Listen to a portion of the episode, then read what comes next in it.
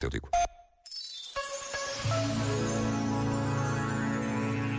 A realidade da vida é afetiva. É pelos afetos que criamos laços. É pelos afetos que nos damos às pessoas e aos outros seres. É pelos afetos que nos abrimos ao mundo e criamos mundo. É pelos afetos que afirmamos a vida e acolhemos a sua infinita capacidade de geração e de renovação. É pelos afetos que a vida se diz continuamente. Este momento está disponível em podcast no site e na app.